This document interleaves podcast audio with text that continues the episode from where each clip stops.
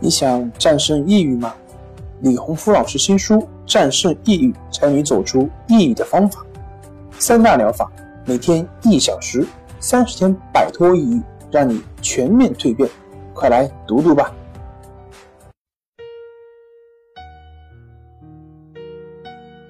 病友的深夜独白，你能看到自己的影子。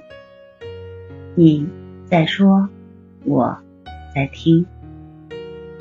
如果你想和我聊聊你的故事，请添加微信 s u 九九一二三四五六七八九。大家好，欢迎来到重塑心灵。我是心理咨询师曹春霞，今天我们来聊一聊不焦虑的方法，竟然这么简单。曾经有一名初三女生向我咨询，她说：“我家里就我一个孩子，但是从小家里管得比较严，讲究的是笑不露齿。”吃饭拿筷子，手怎么拿都有要求，更不能办错事。而我也比较争气，学习也好，也听话，所以很受大人们的喜爱。经常有亲戚或朋友或是邻居在妈妈面前夸我。在这种一直被表扬、夸奖的环境中长大。然后到了初中，我无意中发现，有些同学很努力，起早贪黑的学习，结果还没有我的成绩好。我又发现了自己的一个优点，觉得我比他们聪明，他们再怎么努力也是白搭，很享受那种别人崇拜、羡慕的眼光。时间长了，我养成了。喜欢成为焦点，有那种光环笼罩的感觉。尤其是数学，那不是死记硬背都可以的。我觉得数学完全要看脑子聪不聪明。我有个聪明的脑子，觉得自己前途无量。到了初三，换了一个数学老师，我像往常一样，想在他面前表现。但却被一个不起眼的男同学抢了风头。我在老师心目中不如那个男生，我也不再是别人关注的焦点，也没有了光环。从此，我上数学课开始变得焦虑、紧张、不安。老师讲课的内容我都没有听进去，我所有的注意力全放在那个比我强的男生身上。他的一举一动都让我敏感，牵动着我的每一根神经。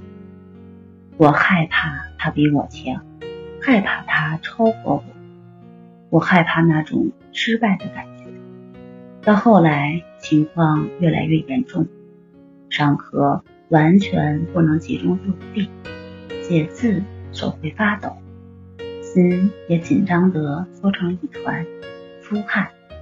感觉头绷得紧紧的，无法放松下来。晚上也经常失眠，睡不好，有时还会从梦中惊醒。几个月下来，我得了焦虑症，不想再去上学，想放弃中考。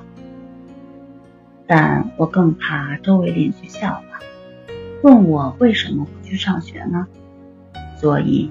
一直处在矛盾中。描述完自己的问题，他问我有没有办法让我不再焦虑，可以正常上学，哪怕坚持完中考。根据他的情况，我帮他安排了最适合他的练习，并鼓励他，只要坚持练习，一定可以体验到效果。他说。为了自己的前途，一定可以坚持的。大概一个月左右，他又打过来电话对我说：“真没有想到，不焦虑的方法竟是这么简单。”老师，我按照你的方法去练习了，真的体验到了那种心里很静很静的感觉。我的焦虑情绪好多了，手也不抖了。现在每晚都睡得很安稳，再也没有了从梦中惊醒的状态，感觉心态也比以前好了很多。对那个男生没有了那么强的敌意。中考又不是只考数学一科，他数学是比我强，但我其他科目的成绩都比他好。等中考成绩出来，看谁能笑到最后。他边说边笑，完全没有了第一次咨询时的痛苦，语气中是满满的自信。我相信，中考过后他会有一个理想的成绩。祝福他。好啦，今天就和大家分享到这儿，那我们下期节目再见。